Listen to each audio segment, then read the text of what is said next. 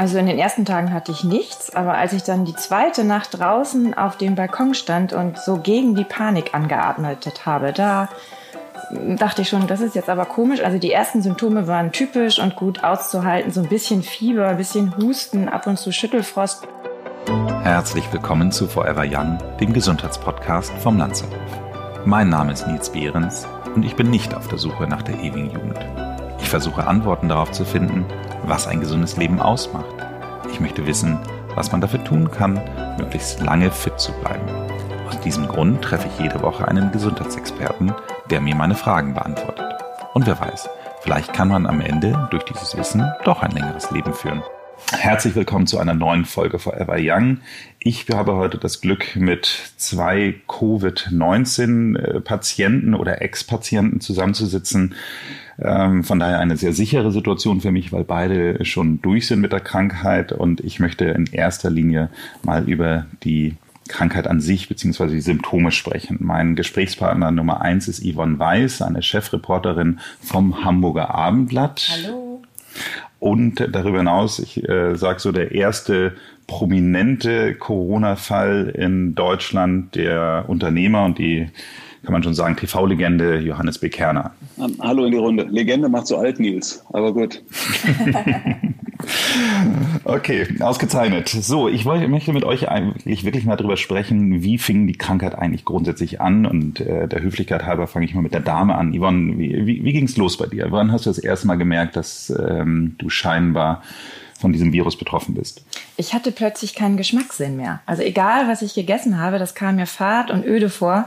Normalerweise liebe ich zum Beispiel Edamame, die sind ja extrem salzig. Das war echt wie grüne Pampe essen. Und ich konnte die Haare meiner kleinen Tochter nicht mehr riechen. Also die hat so ein Prinzessinnen-Shampoo. Da muss ich mir sonst beim Baden eigentlich immer die Nase zuhalten. So extrem riecht das. Ähm, ich habe nichts mehr gerochen. Ich habe dann Tests mit allen meinen Parfums gemacht. Und als ich auch da keine Sinnesregung mehr gespürt habe, da wusste ich, ich muss jetzt mal ganz schnell einen Test machen, denn ich bin ja als Journalistin echt viel in der Stadt äh, unterwegs. Und das Ergebnis hat mich dann aber doch erschreckt, weil ich mich ja noch körperlich topfit gefühlt habe. Mhm. Da hustet Johannes passend einmal zu. Ähm, sah es bei dir ähnlich aus? Ich habe hier nebendran noch ein paar Sachen zu jonglieren.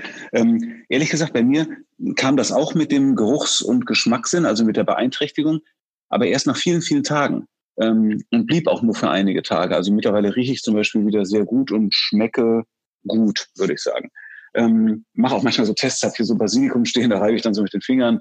Habe gerade einen Espresso vor mir, den ich riechen kann. Äh, die Tulpen riechen nicht, aber das liegt nicht an meiner Nase, sondern an den Tulpen. Also bei mir ist das ja ähm, bekanntermaßen total flach verlaufen. Ich habe zu keinem Zeitpunkt Fieber gehabt, zu keinem Zeitpunkt Husten, ähm, habe keine Belastung der Lunge gehabt. Ähm, insofern war es jetzt mal ganz brutal gesprochen eher ein Zufallsbefund. Ich kam aus Amerika zurück, fühlte mich ein bisschen schlapp, so Anflug, Erkältungskrankheiten, aber das schiebt man dann ja auch mal auf Jetlag und so weiter. Aber irgendwann habe ich mir angefangen, Gedanken zu machen, Mensch, ich war in Kitzbühel zweimal im Februar, ich war in Südtirol im Januar, ich bin viel gereist, ich war in Miami, in New York. Mhm. Dann hörte ich, dass Nachbarn von mir positiv getestet sind und die Gemengelage veranlasste mich dann, einen äh, Arzt zu fragen, ob das Gebot der Stunde wäre, jetzt mal einen Test zu machen. Der war sich auch nicht ganz sicher, aber hat dann gesagt, komm, machen wir es halt eigentlich um den negativen Ausschluss zu haben. Aber die Überraschung war, ähm, ich war positiv. Ja, wirklich überraschend. Also für, für alle, so, äh, du warst der erste Mensch, den ich persönlich kenne, der es hatte äh, und wahrscheinlich, wie ich schon sagte, der erste Mensch aus dem öffentlichen Leben, der äh, aus Deutschland kam. Also von daher. Wenn, wenn ich jetzt eine, eine, eine Mini-Anmerkung dazu noch machen darf, weil ich ja um Gottes Willen hier nicht als Patient Null gelten will und als jemand, der mit einer Krankheit hausieren geht. Ich hätte das immer für mich behalten. Mein Problem war, ich habe am Donnerstagabend den äh, positiven Befund bekommen und hatte dann natürlich die moralische, ich glaube sogar die rechtliche Verpflichtung, die Menschen, mit denen ich zuletzt Kontakt hatte, zu informieren. Das habe ich dann gemacht. Das waren ungefähr 25 Personen. Habe ja abends gesessen und eine Liste geschrieben. Und ja, wie der Teufel es will, am nächsten Vormittag um 11.19 Uhr hatte ich eine SMS von der Bunden, äh, wir, wir hören, sind Sie erkrankt, wie geht es Ihnen? Und weil dann eine andere Zeit noch hinterher kam, eine Stunde später, habe ich gedacht, bevor jetzt hier am Gerüchtemarkt äh, sozusagen Informationsbasar betrieben wird, gehe ich lieber nach außen und äh, sage das selbst. Das war der Grund, warum ich überhaupt nach außen gegangen bin. Das nur zur Erläuterung. Entschuldigung. Hm, verstehe.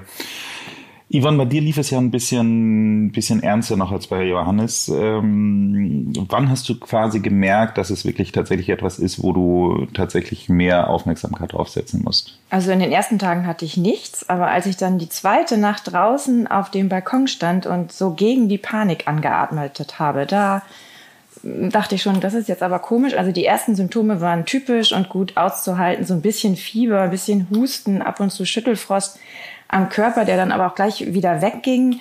Ähm, eigentlich wie bei jeder anderen Infektion. Extrem auffällig war aber dieses teilweise glühende Gesicht.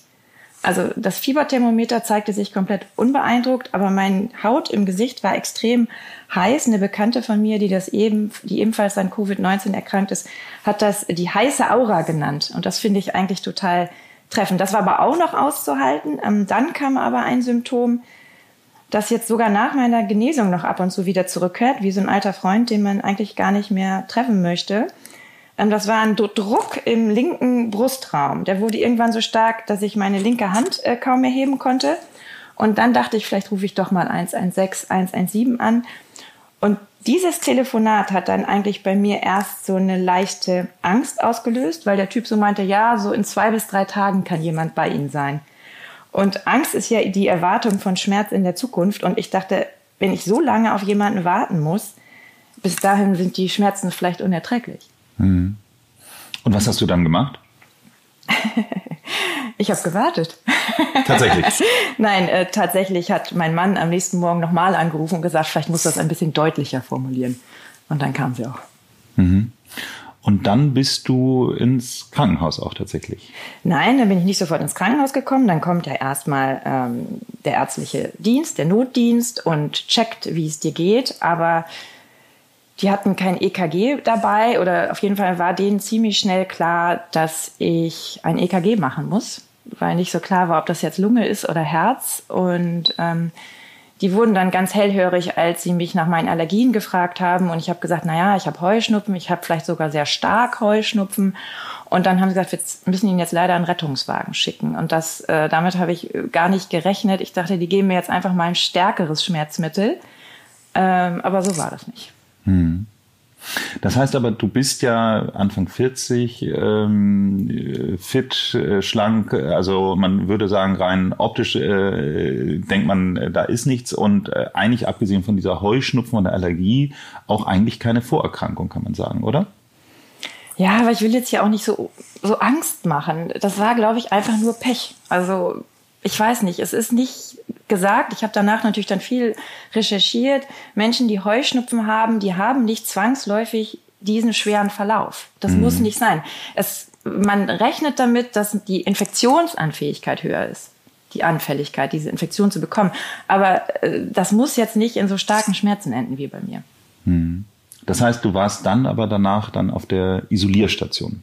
Genau aber nicht auf der Intensivstation. Nein, nein, nein, nein, nein, nein, nein. Also so weit habe ich es zum Glück nicht geschafft und äh, ich war da auch äh, echt schnell wieder draußen, weil die einfach so professionell waren. Also ich muss sagen, wenn Corona, dann am besten in Hamburg.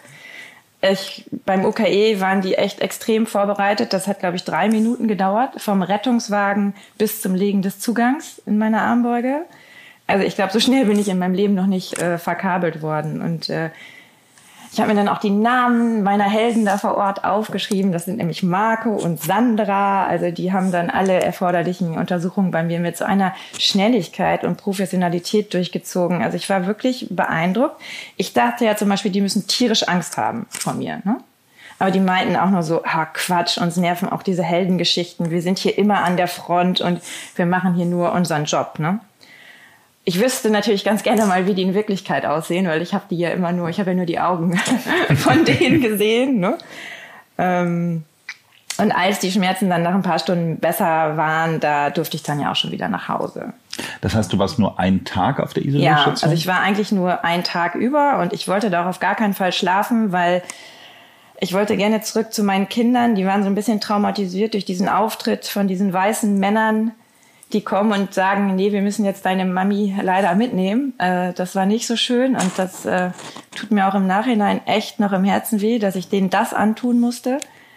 Ähm, Ja, aber dann war ich ja auch wieder zu Hause und äh, der Rettungssanitäter, der mich zurückgefahren hat, der war so super. Der hat dann so eine Lightshow in seinem Rettungswagen für mich angemacht und meinte, hey, Sie haben das Schlimmste überstanden und das müssen wir feiern. Und da habe ich dann echt, ja, nicht fast geweint, da habe ich dann wirklich geweint.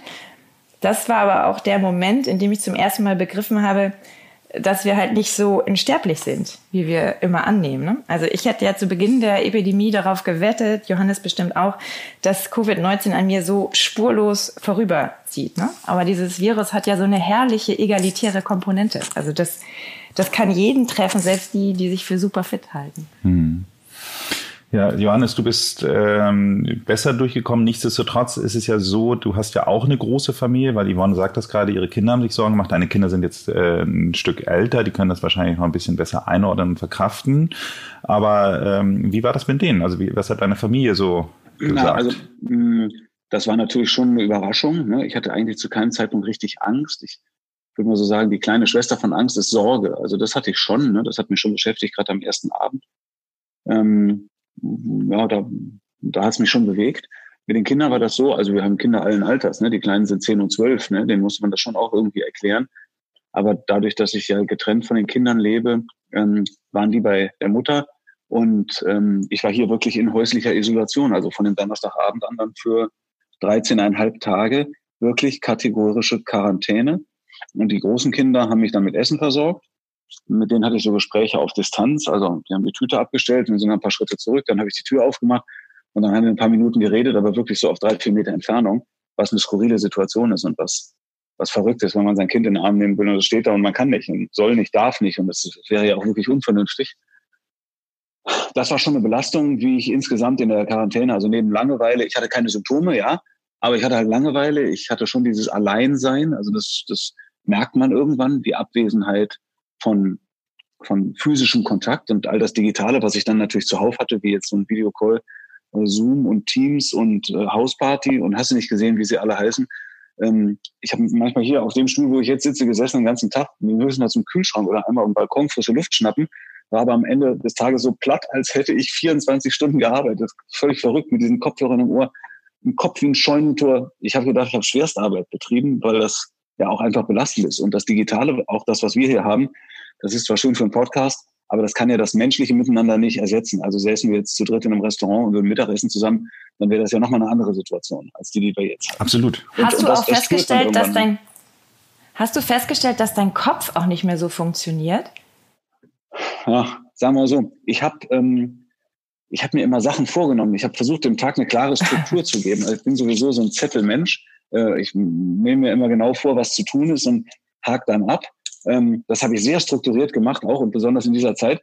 Aber bestimmte Sachen wie Schrank aufräumen habe ich bis heute noch nicht gemacht. Ja, also da habe ich mich irgendwie auch selbst überlastet und ja, habe es dann aber auch mit einem mit einem äh, Lächeln genommen und habe gesagt, es ist halt einfach so. Aber ich hatte jetzt nicht das Gefühl, dass ich nicht leistungsfähig bin oder dass ich nicht nachdenken kann, dass ich nicht strategisch denken kann. Ich habe auch schon wirklich gearbeitet in der Zeit. Oder das, was man nee, so beim Fernsehen arbeiten nennt, muss ich mit aller Vorsicht sagen. Mir kam das manchmal so vor wie in der Stillzeit. Da wird man ja auch so ein bisschen debil. Ne? Ja. Also, dass man einfach nicht mehr genug Energie hat, um, ja. um vernünftig nachzudenken. So da, können, da können Nils und, Nils und ich jetzt nicht mitreden. Nee, nee, nee, wir sind schon in einem Alter, wo man debil wird. Also von nee, wo man, wo man nicht mehr stillt. Wo man als Mann nicht mehr stillt, das meinte ich. Ähm, sag mal, Yvonne, das, äh, bei Johannes äh, kann ich es mir einfacher vorstellen. Ähm, wie war es denn bei dir mit den, also mit der Familie dann zu Hause und allen drum und dran, also mit der Isolation? Also ähm, das, das stelle ich mir deutlich komplizierter vor. Ja, man hat ja so einen Auftrag zur häuslichen Absonderung. Allein dieses Wort finde ich, finde ich wunderbar, ja. Naja, da stehen halt drei Menschen, äh, eine Dreijährige, ein Achtjähriger und mein Mann und für die stellst du eine Gefahr dar. Mhm. Das ist keine schöne Situation, aber in solchen äh, ja, bei solchen Herausforderungen stellt man dann ja auch fest, wen man geheiratet hat und warum man geheiratet hat. Und äh, mein Mann war einfach Buddha. Und ich glaube, es gab nur einen Moment, wo seine Stärke und die der Kinder tatsächlich so ein bisschen ins Wanken geraten ist. Und das war tatsächlich, als ich da abgeholt wurde. Das war eine so bildgewaltige Szene. Ähm, äh, was, also in meiner Straße kennen mich jetzt auf jeden Fall alle. Das ist schon mal, das ist schon mal klar. Das ist ja insgesamt interessant, weil du schon so sagst, in deiner Straße kennst du, kenn dich jetzt alle. Ähm, als du dann wiederkamst und irgendwann bist du ja dann durch. Ähm, wird das eigentlich offiziell irgendwie gesagt, irgendeiner dann so, jetzt, jetzt, jetzt bist du durch? Macht man da nochmal einen Nachtest oder sowas? Ich weiß das gar nicht, ehrlich gesagt. Ich habe noch einen Test gemacht, weil ich das unbedingt wissen wollte. Der ist jetzt inzwischen negativ und äh, Jetzt habe ich hier diese Dokumente auch immer dabei, die sozusagen meine Heilung beweisen. Die trage ich jetzt wie so Ehrenurkunden mit mir herum. Und ich glaube, ich lasse mir auch noch so ein T-Shirt drucken. I survive Corona. Oder ich bastel mir so ein Mobile aus meinen Schliebs, aus meinen schönsten Schriftstücken des Gesundheitsamts. Mein schönstes ist Aufhebung der Anordnung in sogenannter häusliche Quarantäne Liebe Frau Weiß, die Ihnen mit Wirkung vom 23.03. ausgesprochene häusliche Quarantäne wurde zum 5.04. wieder aufgehoben, da die gesetzlichen Voraussetzungen hierfür entfallen sind. Ich finde, das kann man auch irgendwie schöner formulieren. Also hurra, Sie sind frei, hätte ich mir eigentlich gewünscht. Okay. Das heißt aber, du hast einen Abschlusstest gemacht. Johannes, hast du das auch gemacht? Nee, also ich suche gerade hier in den Mails meine Aufhebung der Quarantäne. Das klingt nämlich bei mir genauso sehr geehrter Herr Kerner, die mit Wirkung von 15 und so weiter ne, und wurde zum 23.03. wieder aufgehoben. Auch bei mir. Da Guck mal, da bin ich erst reingegangen. Ja, Wir haben ja, uns die, die Klinke in die Hand gegeben. Auch ja. ich habe die Mail, trage ich natürlich mit mir rum, habe sie auf dem Handy, habe sie auch zweimal vorzeichnen müssen. Einmal im Supermarkt, als die Verkäufer ein bisschen aufgeregt waren und einmal, als mich eine äh, Polizeistreife eingehalten hat. Die haben ihren Job gemacht, völlig in Ordnung. Die haben sich dann entschuldigt. Ich habe gesagt, um Gottes Willen, Sie müssen sich nicht entschuldigen, Sie machen Ihren Job. Und Sie haben das sehr höflich und freundlich gemacht und äh, guten Tag, guten Weg und bleiben Sie gesund. Ähm, das wäre eigentlich meine Frage gewesen. Also gerade in den Fällen, deine Nachbarn wissen es, bei dir weiß es ja halb Deutschland. Ähm, naja, ich habe es auch im Abendblatt geschrieben, also es wissen auch alle Abendblattleser. also wie, wie reagiert man dann tatsächlich? Also habt ihr viel das erlebt? Dass, also du sagst zwei Fälle, wo du die E-Mail vorzeigen musstest, aber ist es so insgesamt, dass die Leute dann sagen, oh Gott, äh, da kommt sie, da kommt er? Ja, war bei mir gab es schon ein paar Situationen, wo äh, wo Leute also spürbar mir aus dem Weg gegangen sind. Ähm, also ich habe immer gesagt, aus Spaß, obwohl man damit nicht Spaß, guck mich an wie eine Atombombe. Ähm, das, das hat so Situationen gegeben, aber das ist jetzt vorbei. Interessanterweise gibt's jetzt, gestern war ich mit dem Fahrrad unterwegs und da haben mich äh, zwei, zwei Passantinnen unabhängig voneinander angesprochen und haben mir einfach zugerufen, schön, dass sie wieder gesund sind. Das fand ich ausgesprochen nett und, und das äh, wiegt man dann dagegen auf. Insofern ist das ein normales Verhalten. Die Leute sind ja nicht böse, die Leute haben einfach Angst. Sie haben Schiss, deshalb kaufen sie auch Toilettenpapier. Das ist, ist einfach mhm. so. Angst ist die größte Triebfeder. Angst ist viel größer als das Virus. Das ist meine persönliche Überzeugung. Aber es ist nur eine diffuse Angst. Man kann es nicht einordnen. Man weiß es einfach nicht. Politik wird von Virologen gemacht zurzeit und so weiter und so fort. Die Situation ist halt jetzt mal so. Das müssen wir jetzt mal durchstehen. Ich hm. finde, man muss da auch Verständnis für haben, wenn jetzt Menschen vor allem Angst haben. Klar. Denn die Krise hat ja was mit uns allen gemacht. Ne? Da ist etwas Unsichtbares und das bringt unsere ganze Gesellschaft ins Wanken. Ne? Da ist ein Gegner, mit dem kannst du nicht sprechen, den siehst du nicht, dem kannst du auch nicht die Meinung sagen. Ne? Ein Virus hat ja kein äh, Kommunikationszentrum. Und ja, wir müssen gucken, welche Schlüsse wir aus dieser seltsamen Kombination von Furcht und Entschleunigung ziehen irgendwann. Aber dafür ist es noch zu früh. Yvonne, ich bin dankbar, dass wir eine äh, politische Führung haben, die die Sache ernst nehmen und dann gehandelt haben. Das kannst du immer hinterfragen und nachher ist man immer schlauer. Aber die müssen ja in der Situation handeln. Und ich finde, dass sie das sehr gewissenhaft gemacht haben, dass sie aber sozusagen das Drama weggelassen haben. Also es hat ja einen französischen Staatspräsidenten gegeben, der spricht vom unsichtbaren Feind und einen amerikanischen Staatspräsidenten, der gleich wusste, wo es herkommt, nämlich und nennt es nur das the Kung Flu, hat es, the Kung Flu hat das genannt, ja, um den Chinesen die Schuld zu geben. Das hilft ja keinem Mensch weiter in so einer Situation. Und da fand ich unsere politische Führung, und zwar ganz gleich welcher Partei sie angehört, insgesamt wirklich sehr, ähm, sehr sachlich, sehr zielorientiert und sehr klar in der Aussage. Wie ist es denn jetzt für euch beide so? Ich meine, letztendlich, ähm, es gibt noch keine hundertprozentigen Studien, aber man sagt ja grundsätzlich, dass ihr jetzt zumindest gegen das aktuelle Covid-19 immun seid. Ja. Ist, geht ihr, also, geht ihr jetzt anders durch die Welt, dass ihr sagt, dass die Angst und die Sorge jetzt nicht mehr da seien, weil ihr seid jetzt ja sozusagen immun? Oder, oder wie ist es so? Also ich finde, dass dieses Gefühl, diese Bedrohung, dass diese Erfahrung von Bedrohung und Schutzlosigkeit, das ist jetzt weg. Das ist jetzt auch echt in der Tat befreiend. Ich kann jetzt U-Bahn fahren oder den Knopf an der Ampel drücken, den sich jetzt sonst keiner mehr zu drücken traut. Ne? Aber was bringt mir das denn? Ne? Also wir können ja erst aufatmen, wenn noch viel mehr Menschen mhm. äh, Covid-19 überstanden haben. Ne? Also in Hamburg sind das ja geschätzt erst 1900 und wenn ich richtig rechnen kann, dann sprechen wir hier dann erst von einem Prozent und äh, dann sind wir noch lange nicht im Ziel. Und da fürchte ich, dass vielleicht so eine Isolationsmüdigkeit einsetzt. Äh, jetzt im Moment bring, erbringen wir ja noch so eine riesige zivilisatorische Leistung. Ne? Aus Rücksicht auf anderen akzeptieren wir ja drastische Einschränkungen. Und das nennt man Humanismus. Ich finde das total bewegend, diese ganze Zeit. Aber ich weiß halt nicht, jetzt kommt Ostern, ähm, ja, diese Isolationsmüdigkeit. Also wie viel Geduld haben die Menschen? Ja, wir müssen noch ein bisschen vernünftig bleiben, da bin ich sicher. Und wir werden auch danach nicht sofort zum Tralala und Hopsatzer zurückkehren, sondern wir werden sicherlich Übergangsphasen haben. Restaurantbesuche, wo der Abstand zwischen den Tischen größer ist, vielleicht Schulbesuche, wo die Lerngruppen aufgeteilt sind in früher Vormittag und später Vormittag, äh, Situationen, in denen man älteren Lehrern empfiehlt, zu Hause zu bleiben oder vorerkrankten Lehrern oder, oder, oder. Es wird sicherlich eine Übergangsphase geben, Bundesliga ohne Zuschauer und so weiter und so fort. Das ist jetzt einfach mal diese Zeit. Meine große Hoffnung ist, dass wir in den Sommer rein zurückkehren zu einer Normalität, so dass wir die Chance haben, einen Sommer zu erleben, der den Namen verdient und dass die Wirtschaft in unserem Land und das gesellschaftliche Leben, dazu zähle ich Sportkultur und also Sachen dazu, eine Chance hat, sich im zweiten Halbjahr so zu revitalisieren, dass wir am Ende des Jahres sagen können, ähm, mit einem blauen Auge davon gekommen. So würde ich mal sagen. Sowohl wirtschaftlich als auch gesellschaftlich. Und ich sehe auch das, was Yvonne beschreibt, die, die, diesen Zusammenhalt, dieses Bewegende, dieses ja auch Positive, ähm, äh, dass, dass Dinge wichtig geworden sind, auf einmal wieder, die vorher die vorher eben nicht so wichtig war, so ein Satz wie bleiben Sie gesund oder so, den hätte man noch vor drei Monaten als eine eher unübliche Verabschiedung ähm, äh, äh, tituliert und jetzt, äh, jetzt ist das fast eine Standardverabschiedung, doch eigentlich immer eine ganz ernst gemeinte, weil man das jedem wünscht, dass er oder sie gesund bleibt.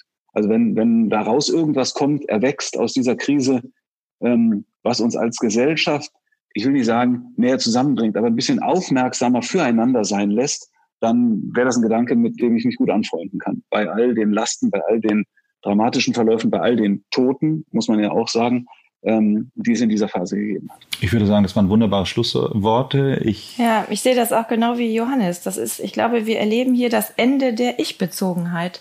Man kann so eine Krise nur in der Gemeinschaft bewältigen und mhm. ähm, ja, wenn es einen positiven Punkt gibt, dann vielleicht den. Mhm. Ich freue mich, dass ihr es beide überstanden habt, dass ihr gesund seid. Ihr seid mir da insofern ein Stück weit voraus. Und ähm, du schaffst das auch nicht. Ich bin aber nicht, ich bin aber nicht stolz auf meine Pioniertat hier. Ja, Danke für diesen Austausch. Danke auch für die beruhigenden Worte. Ich glaube, dass, dass man ähm, schon sagen kann, dass äh, es ja ja einfach mal interessant ist. Ähm, Wissenschaft, also Unwissenheit schafft ja Angst und ich glaube, eine gewisse mhm. Erfahrung, Austausch äh, schafft hoffentlich auch, dass die Leute so ein bisschen nicht, äh, nicht ähm, sorglos, aber vielleicht ein bisschen beruhigter äh, mit dem Thema umgehen. Dann danke ich auch, Yvonne. Alles Gute, Nils dir auch und ja, danke für die Zeit. Euch auch. All the best. Bleibt alle gesund. Danke. Nur eine Frage noch. Ja. Weißt du, wo du dich angesteckt hast? Nee, ich weiß es nicht und ich will es auch gar nicht wissen, weil was bringt es mir? Ich hätte ja zu Hause bleiben können. Ne? Also es ist meine eigene Schuld. Das ist natürlich genau die Frage, die ganz oft gestellt wird. Aber die Frage muss unbeantwortet bleiben, weil kein Mensch weiß das. Ähm, es ist halt ein hochkontaktfreudiges Virus. Es verläuft oft total flach, insbesondere bei Kindern. Und ähm, und deshalb kann man nicht sagen, wo man sich angesteckt hat. Wenn das so einfach wäre, dann könnte man ja schnell zurückverfolgen, wer Patient Null ist und die Kette sozusagen rückwärts ausfindig machen und dann hätte man das Problem gelöst.